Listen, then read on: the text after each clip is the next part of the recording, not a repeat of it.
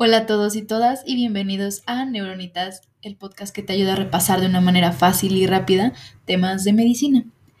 El día de hoy vamos a ver un tema que posiblemente nos lleguen a preguntar mucho y es acerca del dolor, sus vías nerviosas y sus mecanismos fisiopatológicos. Así que comencemos. Bueno, vamos a iniciar con sus vías nerviosas. Y es que pues para que la sensación del dolor pueda iniciar en los receptores, que bueno, estamos hablando en este momento de los receptores libres, ¿no? Tienen que estar distribuidos por todo nuestro cuerpo.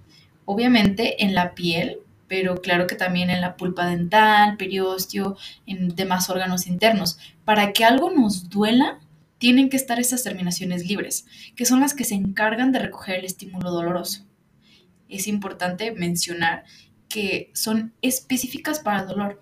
Por lo tanto, si no tienes terminaciones libres, ese pedazo, ese órgano no va a poder doler. En el 5. Una vez que los receptores llegan a ser estimulados, esta información va a viajar en forma de potenciales de acción mediante dos fibras. Estas son pues aferentes del nervio periférico hasta poder llegar a la médula espinal. Estas son las fibras A delta y las fibras C. Las A delta son de mayor calibre y tienen una velocidad de conducción de 10 a 30 metros sobre segundos. El dolor que transmiten estas se conoce como un dolor rápido o primer dolor estas generalmente son desencadenados por estímulos mecánicos o térmicos. Y las segundas, las fibras C, son amielínicas, o sea, no tienen mielina, y se caracterizan por ser más delgadas que las periféricas. Su velocidad es de 0.5 a 2.5 metros por segundo, y pues este dolor se podría decir que es el dolor de onda lenta o segundo dolor ya que puede ser un dolor más duradero. Esto es producido por estímulos químicos, mecánicos o térmicos persistentes. Tenemos que resaltar que dentro de las fibras aferentes primarias se ubican pues las más gruesas, las, denominadas A beta. Sin embargo, em, solo generan respuestas máximas frente a roces ligeros como es el tacto superficial o estímulos de movimiento, pero no desencadenan dolor. La mayoría de las fibras aferentes A delta y la C van a producir respuestas máximas al aplicar estímulos dolorosos intensos, además de que van a despertar una sensación subjetiva de dolor cuando se les llega a someter a estímulos eléctricos, por ello su definición de nociceptores aferentes primarios.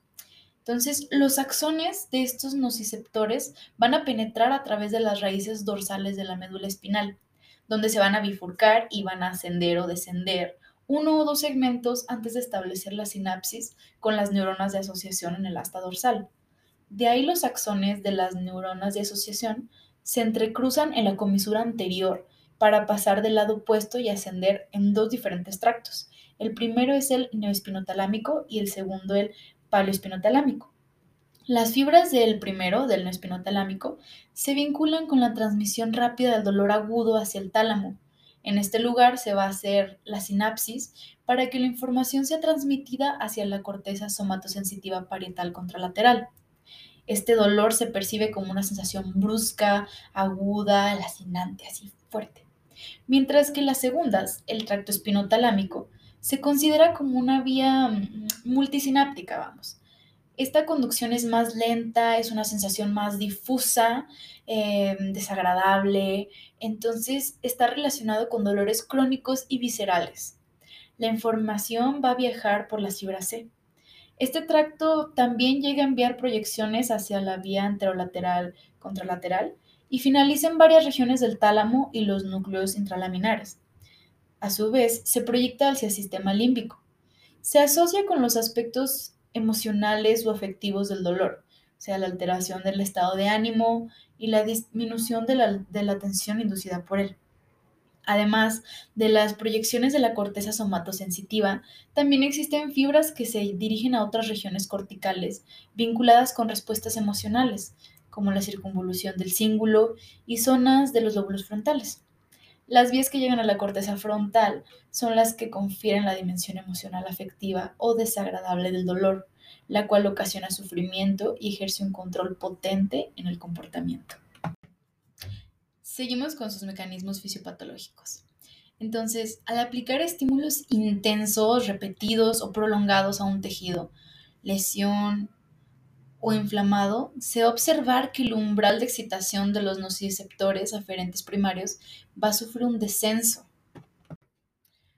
Los nociceptores también van a contener mediadores, que estos van a ser liberados cuando las terminales nerviosas llegan a ser estimuladas. Uno de ellos es la sustancia P, que es un potente vasodilatador que va a producir degranulación de los mastocitos, quimiotaxis de los leucocitos y también incrementa la producción y liberación de mediadores inflamatorios. Si llega a existir una activación directa, se provoca una lesión celular consecutiva que va a inducir la disminución del pH, o sea, lo que nos está acidificando el medio, lo cual va a originar una liberación de potasio, síntesis de prostaglandinas y bradicinina, claramente.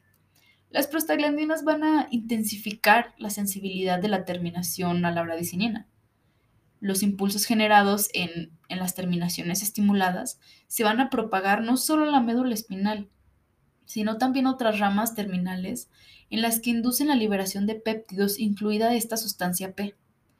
Esta sustancia va a originar una vasodilatación, un edema neurógeno, una situación que propicia mayor acumulación de bradicinina.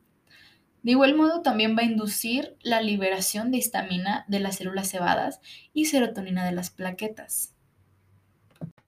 También tenemos las vías centrales para su modulación, que bueno, son vías neuroanatómicas que se originan en el cerebro medio y en el tallo cerebral.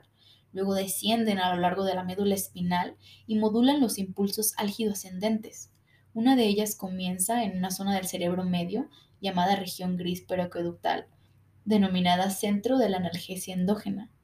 Dicho sitio recibe impulsos de diversas áreas del sistema nervioso central, como la corteza cerebral, el hipotálamo, la formación reticular del tallo cerebral y la médula espinal, por medio de tractos, pues como ya vimos, neuroespinotalámico y paloespinotalámico. Las neuronas de la región gris periaqueductal proyectan axones que descienden hacia una parte del bulbo raquídeo llamado núcleo del rafe mayor. A la vez, los axones provenientes de sus neuronas se proyectan hacia el asta dorsal de la médula espinal, donde finalizan en el mismo nivel de las fibras álgicas primarias aferentes. En la médula espinal, estas vías descendentes inhiben la transmisión del dolor por las neuronas de la proyección del asta dorsal. Y pues claramente el dolor tiene su clasificación, ¿no? Lo podemos clasificar por su duración o por el origen de la lesión, sea real o potencial. La duración puede ser agudo, que aparece como consecuencia de una agresión tisular, un traumatismo, una intervención quirúrgica. Este es autolimitado y remite a la curación del tejido dañado. También está dolor crónico, que persiste durante seis meses o más. Pero en la práctica, pues no es necesario esperar ese lapso para diagnosticarlo, ¿verdad? En base en el tiempo normal previsto para la curación de la patogenia subyacente.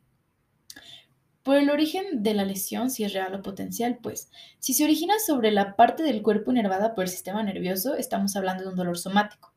Si aparece en las vísceras inervadas por pues, el sistema nervioso vegetativo, se dice que es un dolor visceral, el dolor somático se clasifica a su vez en superficial, cuando surge en la piel, y profundo, cuando inicia en el músculo, hueso o alguna otra región, pues, más interno, ¿verdad?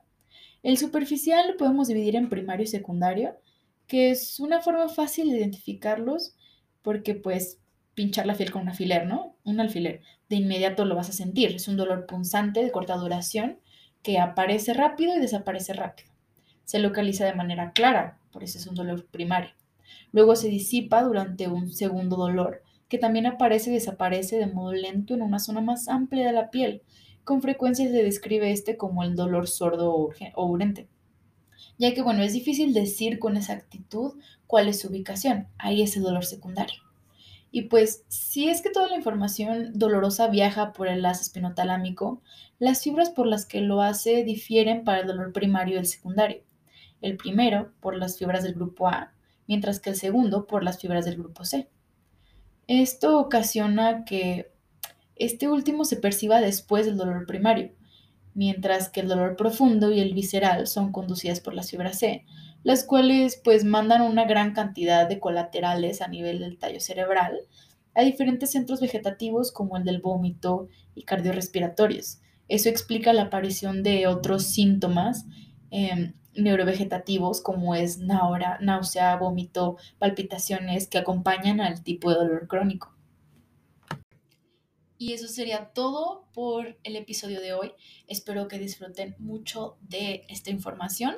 Estoy casi 100% segura de que algunos ya saben de dónde estoy sacando la información. Les tengo una sorpresita para el primero que comente en la foto de este episodio de dónde estoy sacando la información. Así que corran, vayan, háganlo. No olviden seguirme en todas mis redes sociales como Naomireles y al podcast como arroba neuro.nitas y nos vemos en el siguiente episodio. Si ustedes quieren que hablemos de un tema en específico, no duden en mandarme un mensajito, estamos ahí atentos de todas nuestras redes. Hasta la próxima.